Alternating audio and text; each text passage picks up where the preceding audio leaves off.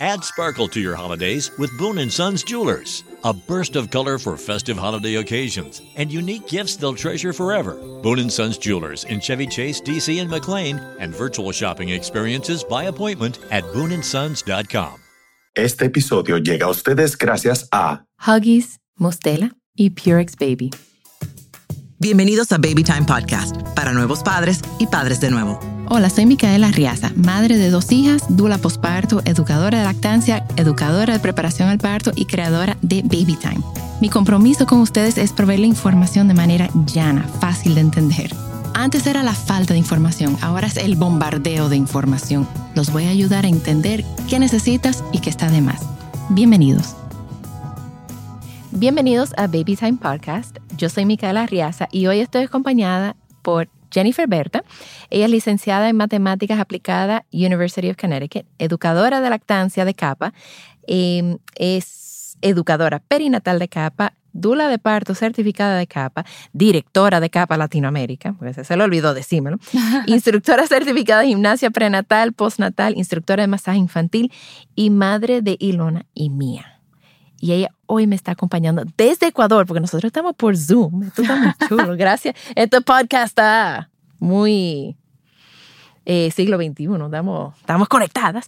Eh, Jennifer, vamos a hablar un poquitico sobre cuando una madre deja a su bebé o tiene que dejar a su bebé interno, que no, o porque nació prematuro, nació enfermo, nació ¿Cómo esa madre puede llevar una lactancia exitosa? ¿Qué, qué, cómo debe de empezar, qué debe de hacer, porque no sé cómo, cómo hacen en, en, Ecuador, pero por ejemplo aquí todo el mundo le dice a la madre, no, no, no, descansa, descansa, no tienes que hacer nada.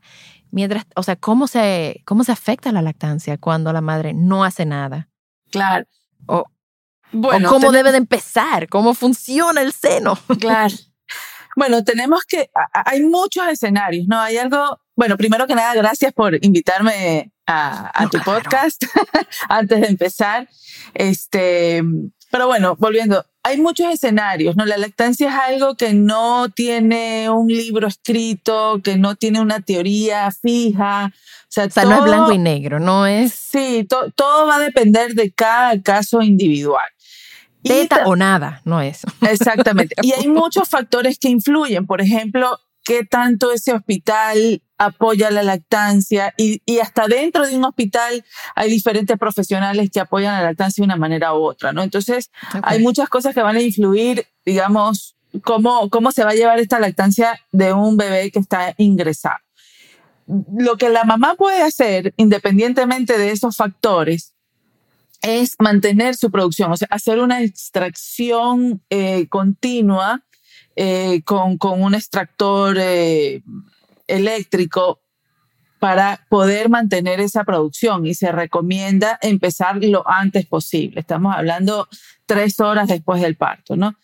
Este, si se puede bien. ¿Y con qué frecuencia? ¿Con qué frecuencia? Se recomienda de seis a ocho veces al día hacer extracción. Ahora, esos primeros dos días o tres días no va a salir mucha leche con un extractor eh, eh, eléctrico. Entonces, tal vez esos primeros tres días eh, es mejor hacerlo una extracción manual, guardar ese calostro que lo que le van a salir es uno o dos, máximo tres C6, lo puede guardar en una jeringuita o sea, son gotas. Gotas. La gente se asusta que no tengo leche. No, es que tú tienes la cantidad que tu bebé necesita, que literalmente son tres o cuatro gotas, cinco gotas, o sea, son gotas. Exactamente. Entonces, esos primeros días, si empiezan a usar un extractor eh, eléctrico, se pueden... Se van a quedar las gotas ahí. Eh, sí, las gotas no se quedan alrededor del vaso, ¿no? De, la, de la, botellita. Entonces, eso puede dar una mala impresión a la mamá. Entonces, yo, mi, mi sugerencia es esos primeros dos, tres días hacer extracción manual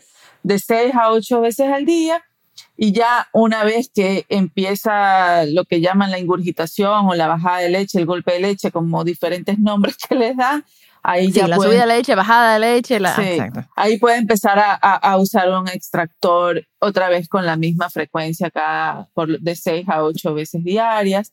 Ah, hoy en día eh, la, la, ciencia, pues la evidencia científica nos indica que eh, la maximización de la producción de leche se hace con una, una metodología mixta, o sea, se extrae leche con un extractor y también se utiliza la mano. Y ahí es como más vamos a poder extraer o como vamos a poder maximizar nuestra, nuestra producción. Entonces, yo creo que el estudio que salió dice, eh, decía que hasta un, podemos maximizar hasta un 50% más volumen de leche cuando hacemos las compresiones y al mismo tiempo extracciones. Exactamente. Entonces, hasta, o sea, el, estudio eh, identificó que a los ocho días las mamás con esta metodología se podían estar sacando un litro diario.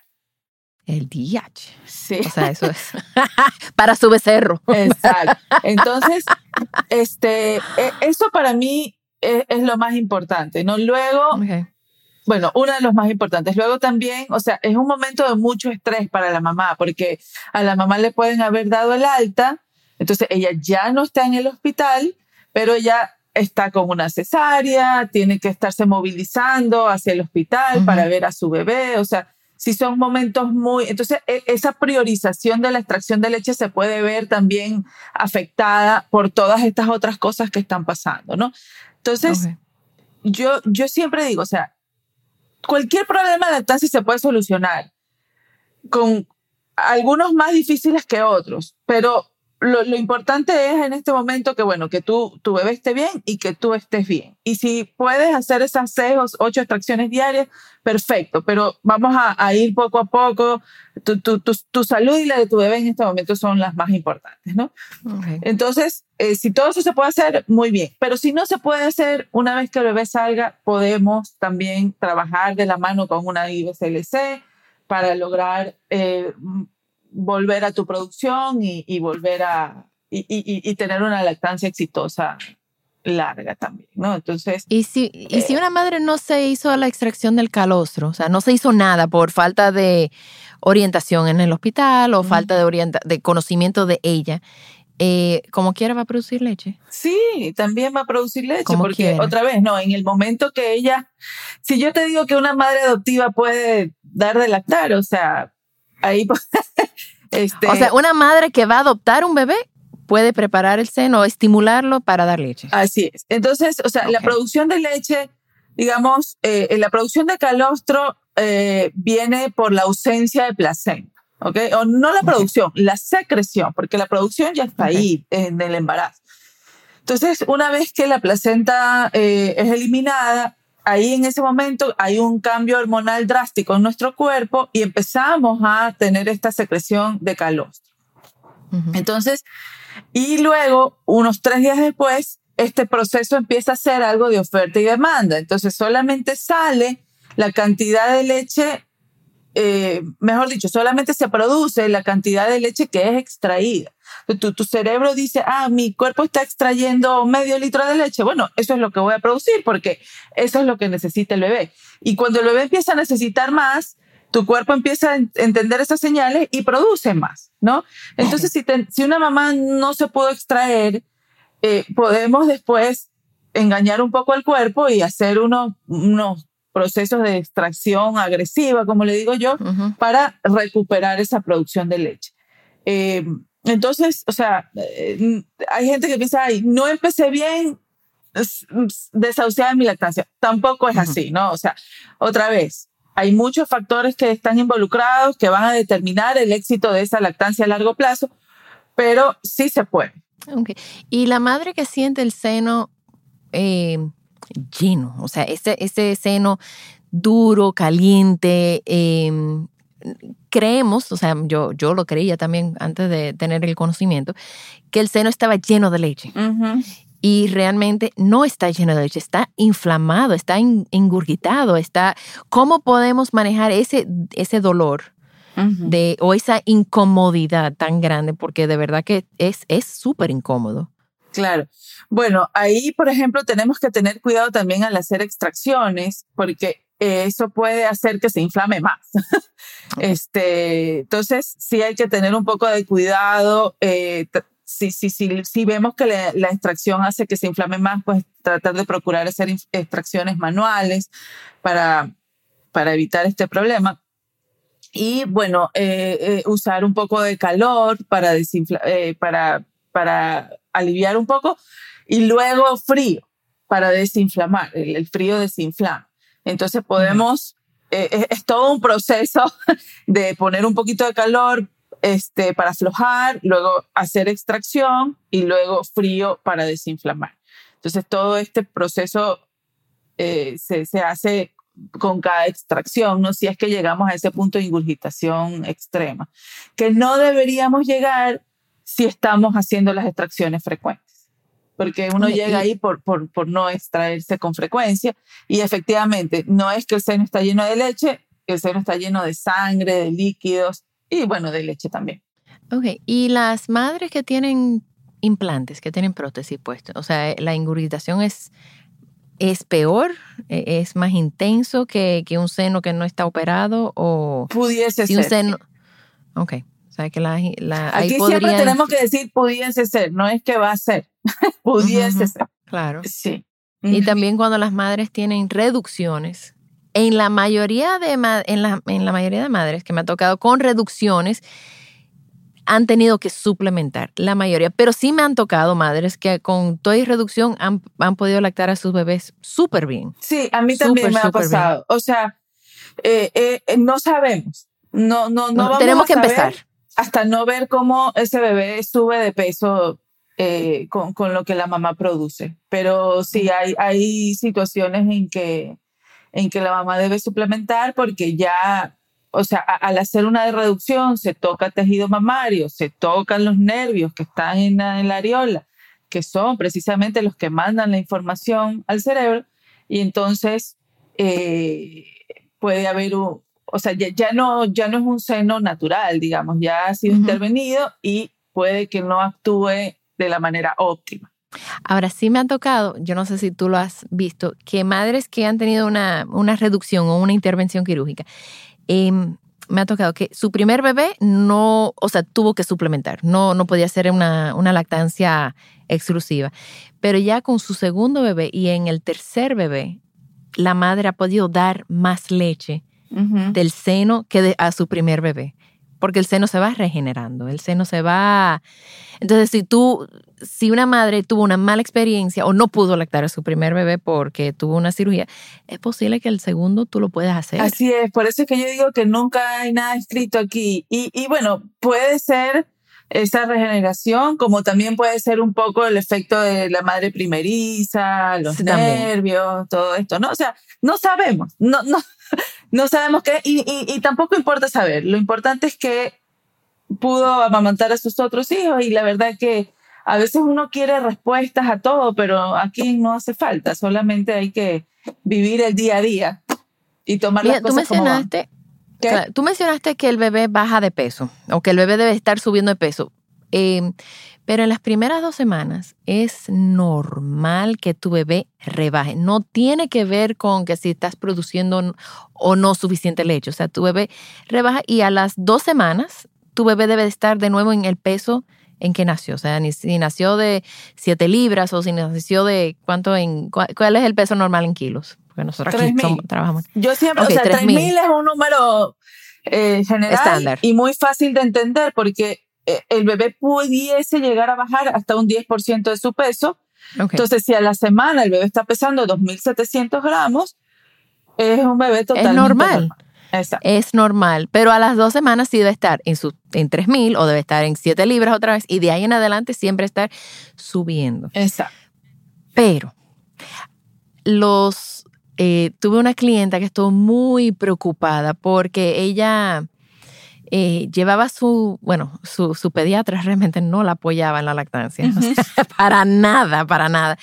Em, y él siempre decía que su bebé estaba debajo del promedio.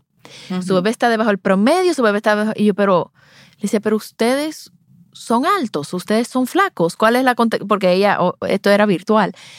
Y entonces, porque no todos los bebés están en el promedio, hay bebés arriba del promedio y bebés debajo del promedio. Entonces, el hecho de que esté debajo del promedio no necesariamente es algo malo, a lo mejor esa es la contextura de cuerpo de tu bebé. Ahora, si está debajo de lo más bajito. Exacto. y esto también es controversial porque yo eso se llama percentiles, ¿no? Entonces estamos en el exacto, los percentiles o sea, ¿qué, ¿qué, es lo normal? Dentro del 3 y el 97, dentro del 5 y el 95, dentro del 90 y el, el 10 y el 90. Eso hay mucha controversia, ¿verdad? Pero digamos que del 5 al 95, como para irnos por la mitad, es lo que es normal. Entonces, si tu bebé está en 5, tu bebé es un niño normal, porque esas medidas se toman con bebés normales. O sea, ese percentil se hace, la, la, la, Organización Mundial de la Salud es quien hace esos números. Percentiles. Y lo hace con bebés normales. Entonces, o sea, eh, eh, y, y, aquí me, me, voy a referir al doctor Carlos González, porque él, él cuando habla de esto, él muestra una foto de Kylie Minogue, que es una cantante australiana, que es chiquitita, ¿sí? Y dice, si los padres de ella se hubieran preocupado por el tamaño de ella, no hubiese sido Kylie Minogue, o sea, no, no lo conoceríamos claro. mundialmente. Estamos como muy concentrados en un estereotipo, eh, en que nuestro bebé sea de una manera, y, y, la verdad es que, o sea, tenemos que, mientras esté dentro de esos números, vamos a ponerle ahorita 5,95, tenemos un bebé normal. Claro, porque tú eres altísima, o sea, y, y tú mides cuánto, seis, cinco, Yo mido cinco, 1,80, seis, seis pies, sí. Seis pies, entonces tú eres altísima y yo mido cinco, siete, pero, o sea, mi bebé lo más seguro va a ser más chiquito que tu bebé, porque tú eres grande, tu esposo es grande. No, y fíjate entonces, que mi hija, mi hija, yo tengo una hija de 15 años que, que cualquiera hubiera pensado que iba a ser altísima y es alta, ¿no? Pero no, no, mi otra hija de 12 es más grande que la de 15. O sea que eso es, eso es algo, eh, lo digo para que las madres no se me obsesionen con estar en el promedio, en el promedio, en el promedio, que o tengo más que suplementar promedio, o, sea, o, más arriba. Claro. No, porque y, y, también tenemos esta idea de que, de que el bebé gordo es un bebé sano y tampoco es así, o sea. No necesariamente. Hay bebés que con lactancia se ponen como unos cerditos, sí, pero hay otros que no. Como el hombre Michelin. El hombre, o sea, yo he visto bebés lactados exclusivamente con los rollos y los rollos y los rollos, que los pobres no pueden ni, ni, ni gatear, o sea. pero también, de repente, mi hija, que fue una niña, una bebé flaca, fue flaquita. Mi primera hija fue alimentada con fórmula, esa fue también, tuvo sus rollos, por precisamente yo entiendo que por la fórmula. Pero eh, la segunda era apenas tenía como una leve rayita, nunca llegó a tener esos rollos en las piernas. Uh -huh. Pero ella siempre ha seguido así. O sea, tiene 13 años y usa ropa de 11, 12. O sea, de, o sea, es flaquita, es flaquita y esa es su contextura corporal. Claro. O sea, sí, salió, así es. Entonces, o sea, son... Salvo a alguien. son lo, o sea, otra vez, ¿no? Eh, eh, eh, yo creo y que lamentablemente lo digo así, que las familias de hoy buscan esta perfección, ser madres perfectas, ser familias perfectas y la verdad que eso no existe. Tenemos que buscar lo que nos funciona a cada quien y bueno, siempre bien informados, eso sí, tomando uh -huh. decisiones informadas con, con, con todo este como tú dices en, en, tu introducción, este exceso de, de información que, uh -huh. que, tenemos ahorita que, que la verdad yo sí siento que está afectando porque las mamás no saben que sí, a que mí, no. Jennifer, a mí me afecta. A mí me afecta este, este, este constante exceso de información que yo digo, ay Dios, a, a, mí me da, me crea una ansiedad que yo digo, Dios mío, estaré dando yo lo sufic suficiente información a mis clientes. O sea, a mí, sí, sí, y yo que manejo esta información, claro. a mí me da ansiedad. Imagínate una madre que no sabe si es real o no. Y que eso es una de las cosas que como como dula certificada, eh, dula posparto certificada y, y, educadora de lactancia y todo, uno de los pilares de capa también es dar siempre la información ba basado en evidencia. -huh. Entonces, todo lo que nosotros proveemos está basado en evidencia. Yo te puedo enseñar de dónde saqué esa información, que es del estudio, que de, esta, de este dato, de, de, de Carlos González. O sea, hay, hay evidencia que apoya la información que nosotros compartimos. Exactamente. Sí, porque, o sea, uno lee tanta cosa eh, yo, bueno, estoy un poquito peleada con las redes sociales, precisamente con eso, ¿no? Porque siempre hay tanta información ahí, pero bueno. Y todo el mundo es experto, desde que tiene un hijo es un experto. Sí. Y eso me, me, causa ansiedad porque de verdad que uno quiere dar información correcta, pero hay, hay tanta, hay, hay exceso de información y no está filtrada. Ajá. O sea, no es una información, o sea que si tú eres una nueva madre, estás buscando información, tienes que buscar tu fuente de información. No necesariamente es una amiga tuya que ahora es influencer y que tiene una cuenta en las redes. No, busca ver cuál es su, su educación.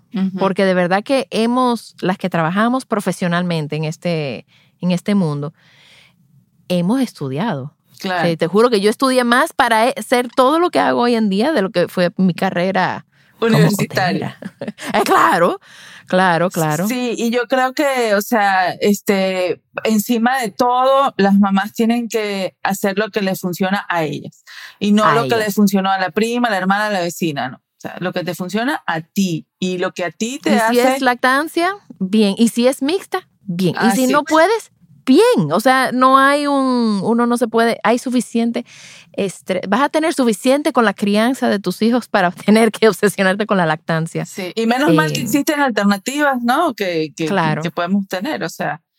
porque no todo el mundo tiene acceso a eso, entonces. Exacto. Bueno, pues muchísimas gracias por acompañarme, gracias por acompañarme desde Ecuador.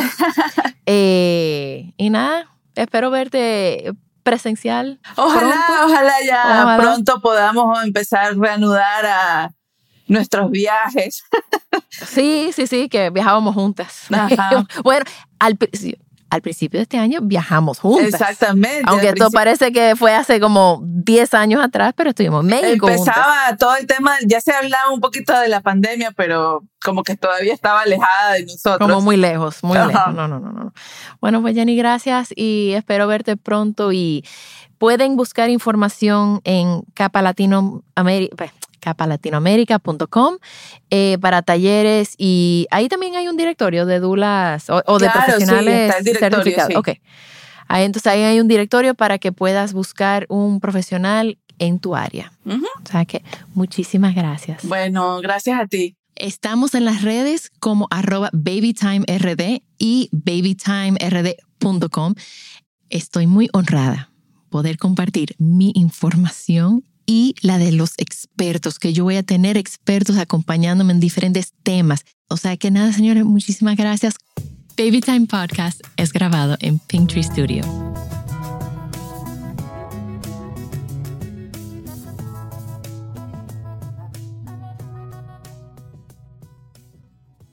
Looking for truly stunning jewelry this holiday season? Boone & Sons Jewelers is fully stocked with unique gifts they'll love in Chevy Chase, DC, and McLean, and virtual shopping experiences by appointment. Trusted by Washingtonians for over 70 years. BooneandSons.com.